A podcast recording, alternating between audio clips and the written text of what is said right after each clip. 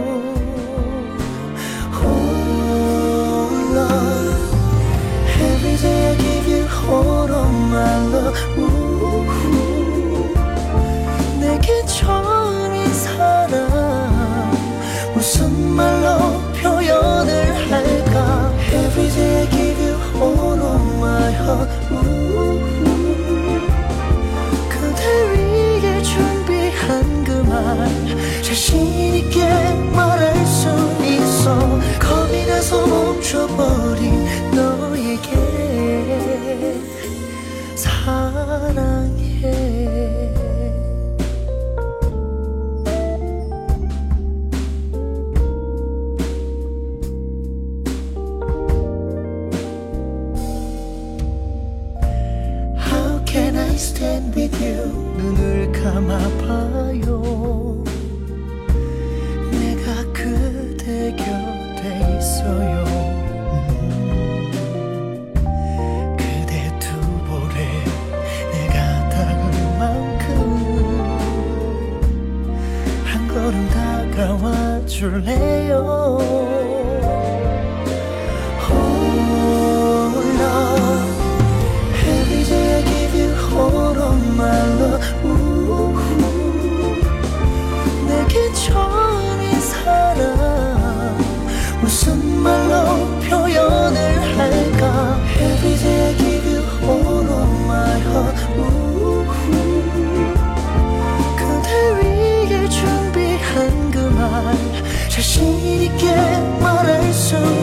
있어 겁이 나서 멈춰버린 너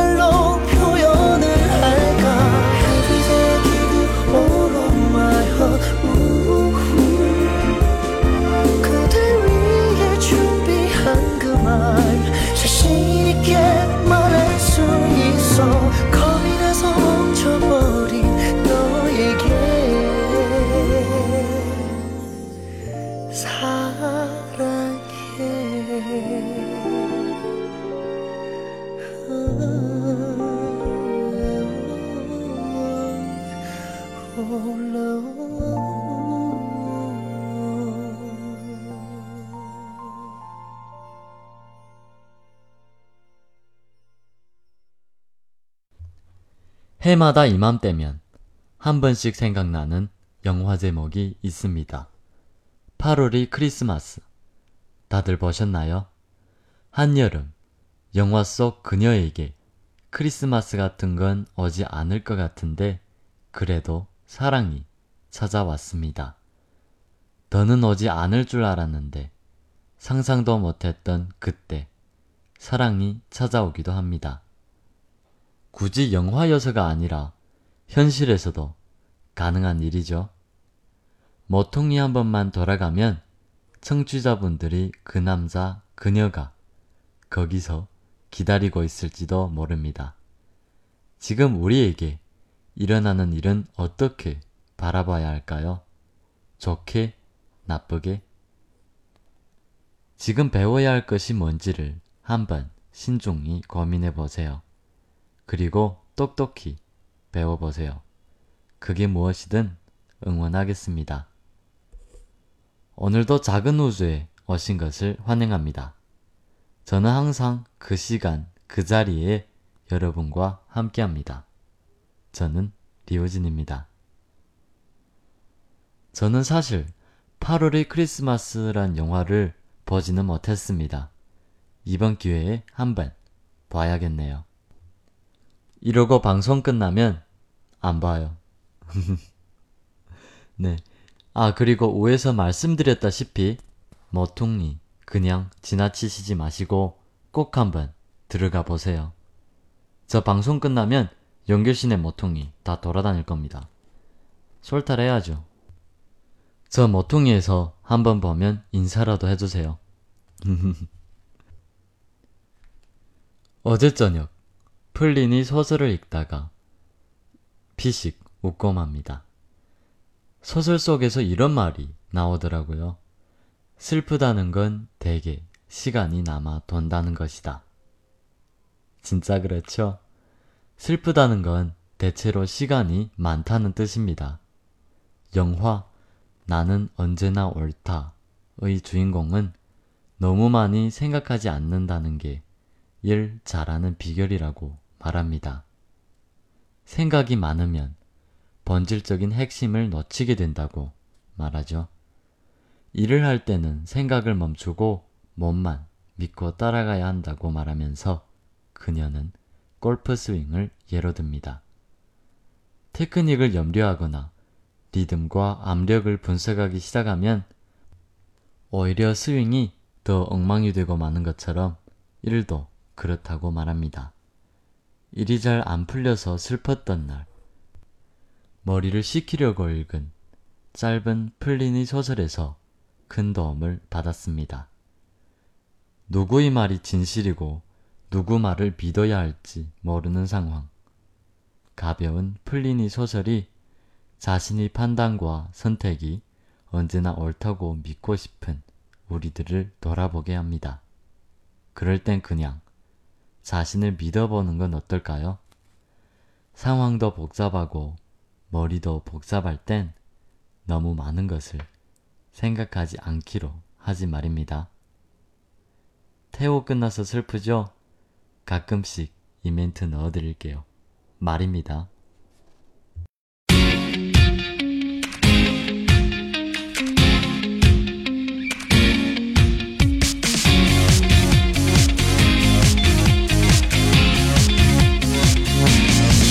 떠나요.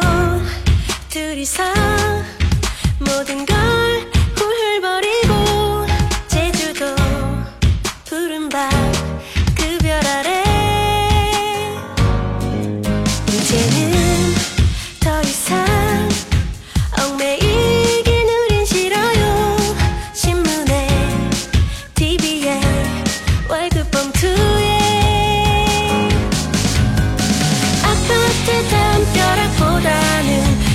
바다를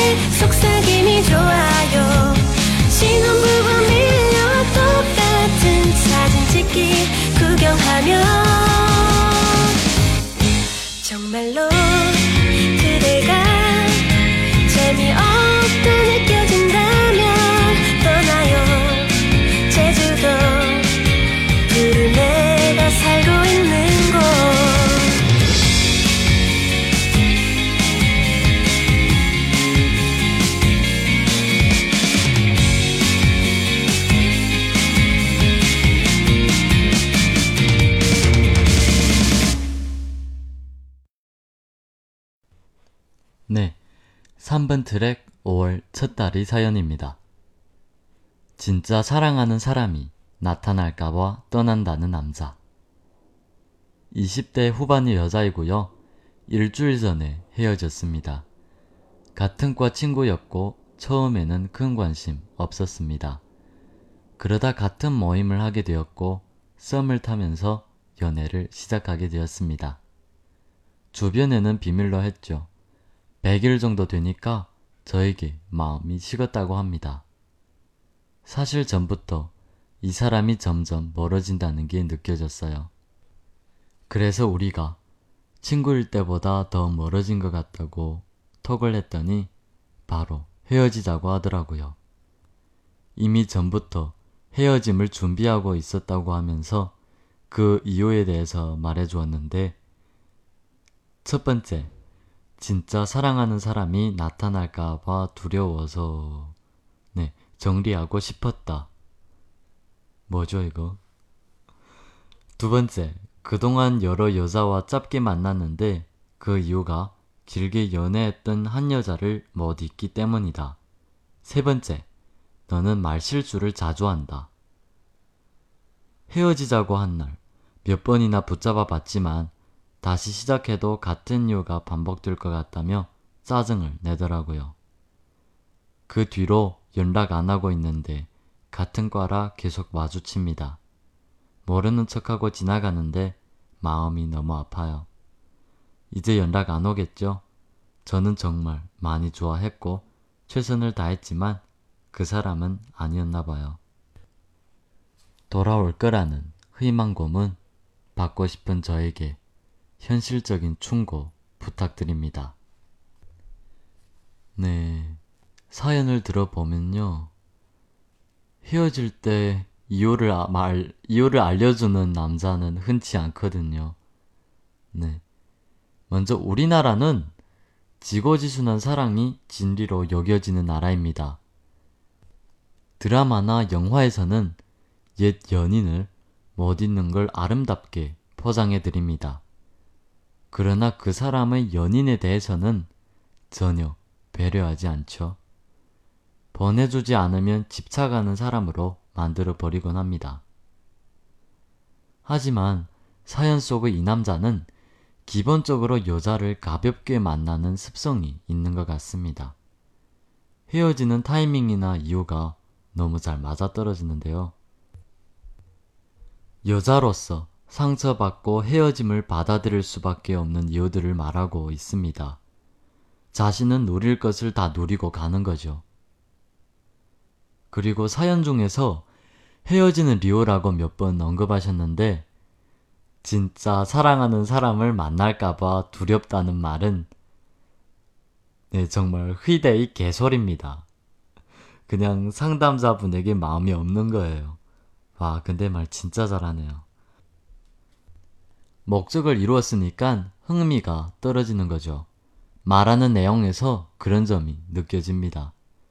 나 너 질렸어. 이 사람 얼마 안 가 또 다른 여자랑 사귈 겁니다. 가능성 꽤 높습니다. 쉽게 사귀고 연애하는 이런 남자는 안 만나는 게 좋아요. 같은 과라 마주치는 게 힘들 수 있겠지만 시간이 지나면 점점 괜찮아질 겁니다. 다시 연락이 온다면 그때는 마음 정리 똑바로 하시고 당당하게 꺼져 라고 말씀해 주세요. 꺼져. 네. 아, 꺼져. 이거 잘 못하겠으면요. 주근이 태양에서 소지섭 씨가 하는 연기가 있어요. 그거 보고 배워보세요. 네. 이건 팁이에요. 꿀팁.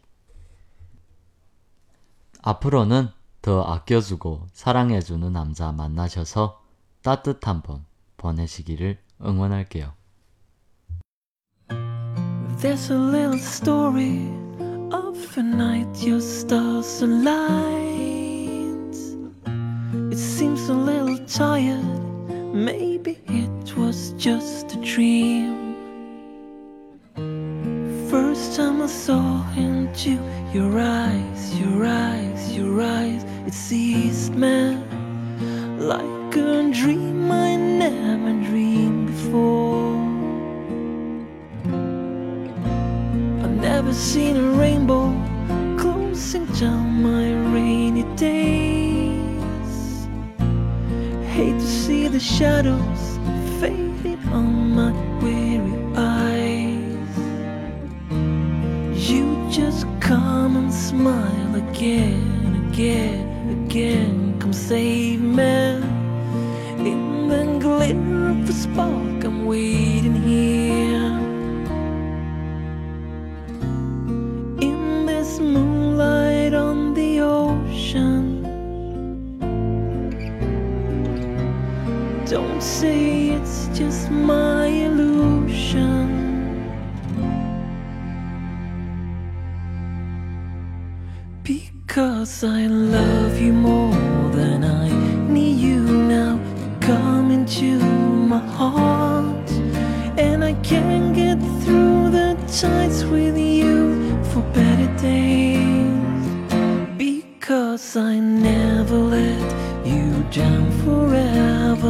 Come and feel my faith, stay in me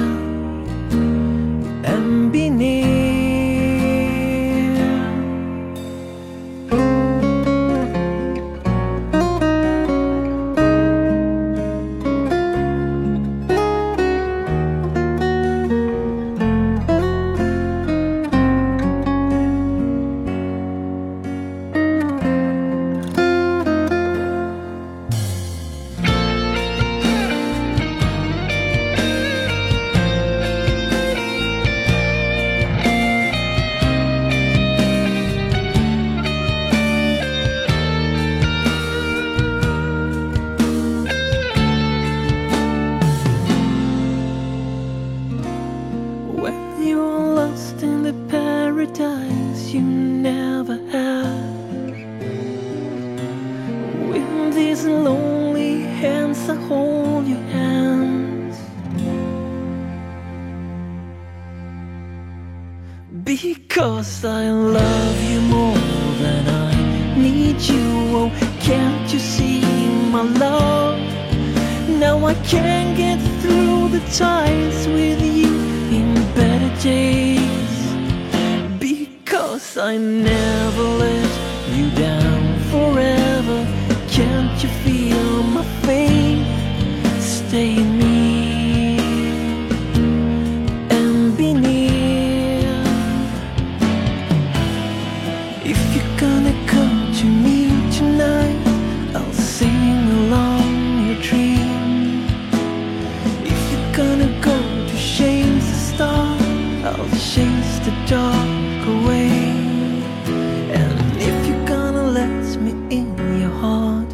I will let your love take me back to life.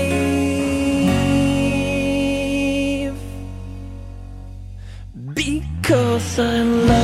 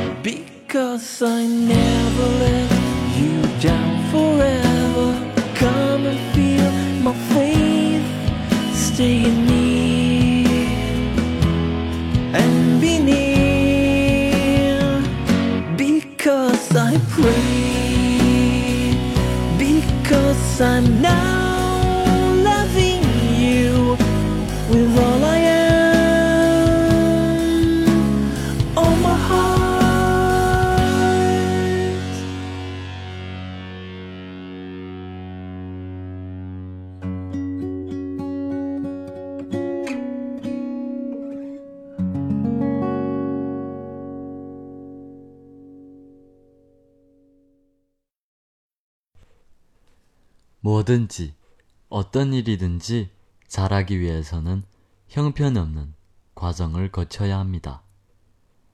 전문가나 대가에게도 초보 시절이 있었습니다. 자신이 형편없는 걸 기꺼이 인정해야만 진정한 대가의 길이 서서히 열리기 마련입니다. 지금 서툴고 미숙하고 보잘 것 없다는 건 아직 기회가 있다는 의미입니다.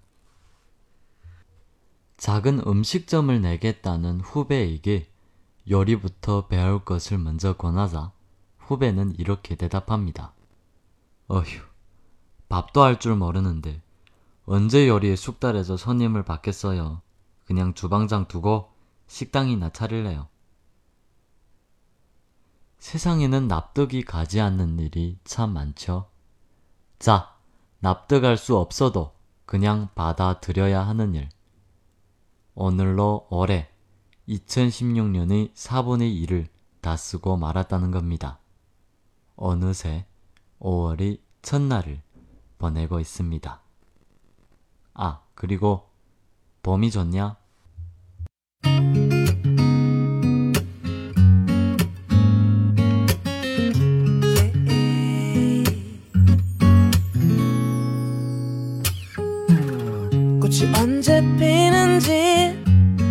그딴 게 뭐가 중요한데?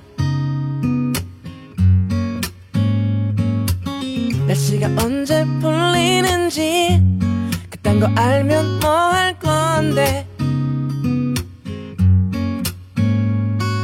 추울 땐 춥다고 붙어 있고 더우면 덥다고. 니네 진짜 이상해. 너의 달콤한 남친은 사실 PC방을 더 가고 싶어. 하지 겁나 피곤하대.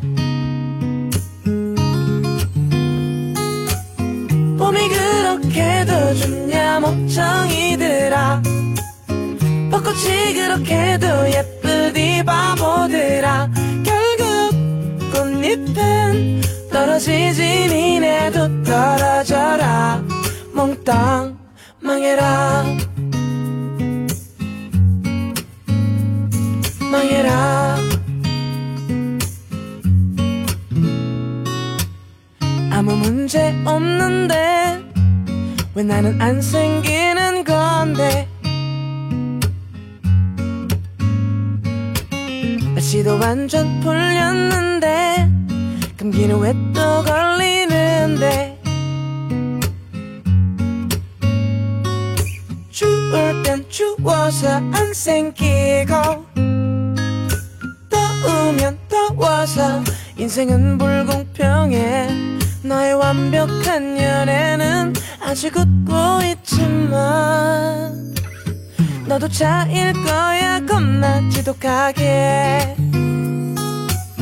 봄이 그렇게도 좋냐 멍청이들아 벚꽃이 그렇게도 예쁘디 바보들아. 결국 꽃잎은 떨어지지 니네도 떨어져라. 몽땅 손잡지 마 발짱 끼지 마 끌어안지 마. 제발 아무것도 하지 좀마. 설레지 마 심쿵하지 마 행복하지 마내 눈에 띄지 마 그렇게도 좋냐 멍청이들아. 벚꽃이 그렇게도 예쁘디 바보들아. 결국 꽃잎은 떨어지지 니네도 떨어져라. 몽땅 망해라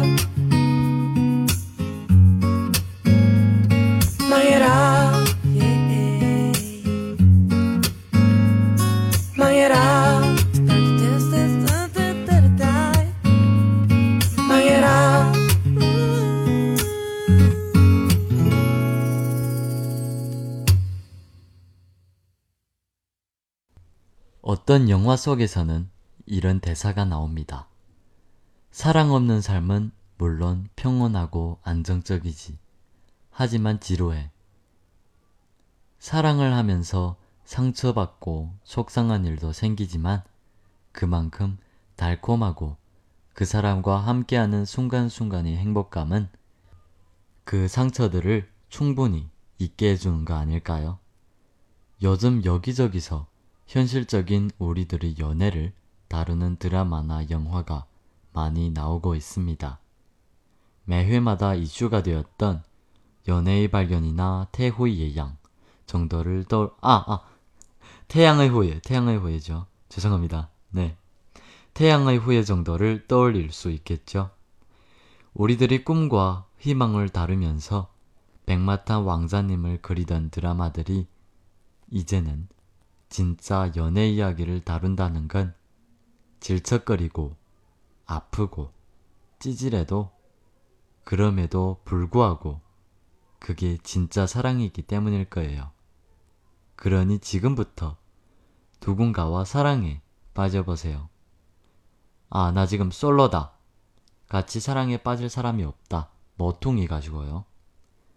평온하고 안정적이지는 않지만 행복한 순간들을 위해서 말입니다. 드라마 속에서나 있을 법한 그 정도의 사랑을요. 월화수목 매일 드라마 챙겨보고 며칠 동안 완전 사랑 넘쳤습니다. 모두들 사랑 넘치는 작은 우주와 리우진과 함께 좋은 밤 되세요. 오늘도 good night, 나의 친구들.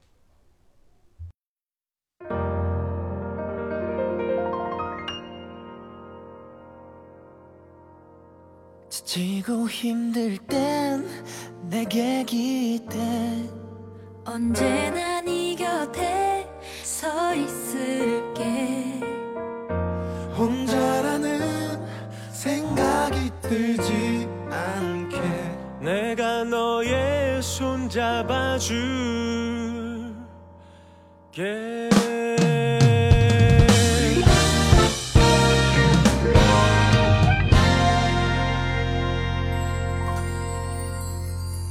이렇게 사는 게 힘들기만 한지 누가 인생이 아름답다고 말한 건지 태어났을 때부터 삶이 내게 준 건 끝없이 이겨내야 했던 고난들 뿐인걸. 그럴 때마다 나는 거울 속에 나에게 물어봤지. 뭘 잘못했지? 도대체 내가 뭘 잘못했길래 내게만 이래 달라질 것 같지 않아? 내일 또 모레 하지만 그러면 안 돼. 주저앉으면 안 돼. 세상이 주는 대로 그저 주어진 대로 이렇게 불공평한 세상이 주는 대로 그저 받기만 하면 모든 것은 그대로. 싸울 텐가 포기할 텐가? 주어진 운명에 굴복하고 말 텐가. 세상 앞에 고개 숙이지 마라 기죽지 마라. 그리고 우릴 봐라 지고 힘들 땐 내게 기대 언제나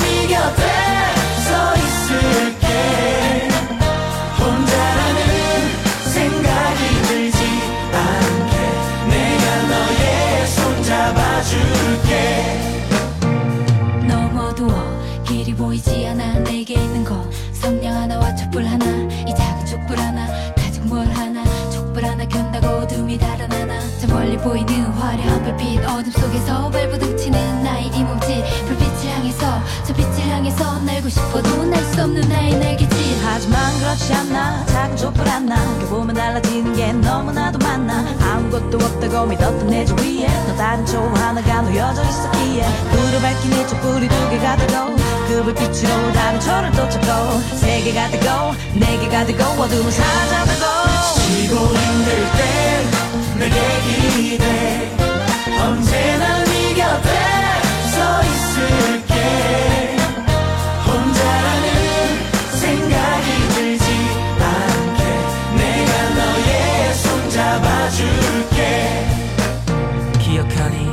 없이 마침내 우리는 해냈어. 그건 바로 나의 어릴 적 얘기였어. 사실이었어. 잘 흔들었어. 하지만 거기서 난 포기하지 않았어. 꿈을 잃지 않고 용기를 잃지 않고 계속 노력하다 보니 결국 여기까지 왔고 이제 너희들에게 말을 해주고 싶어 너희도 할 수 있어. 지고 힘들 때 내게 기대. 언제나 네 곁에 서 있을게.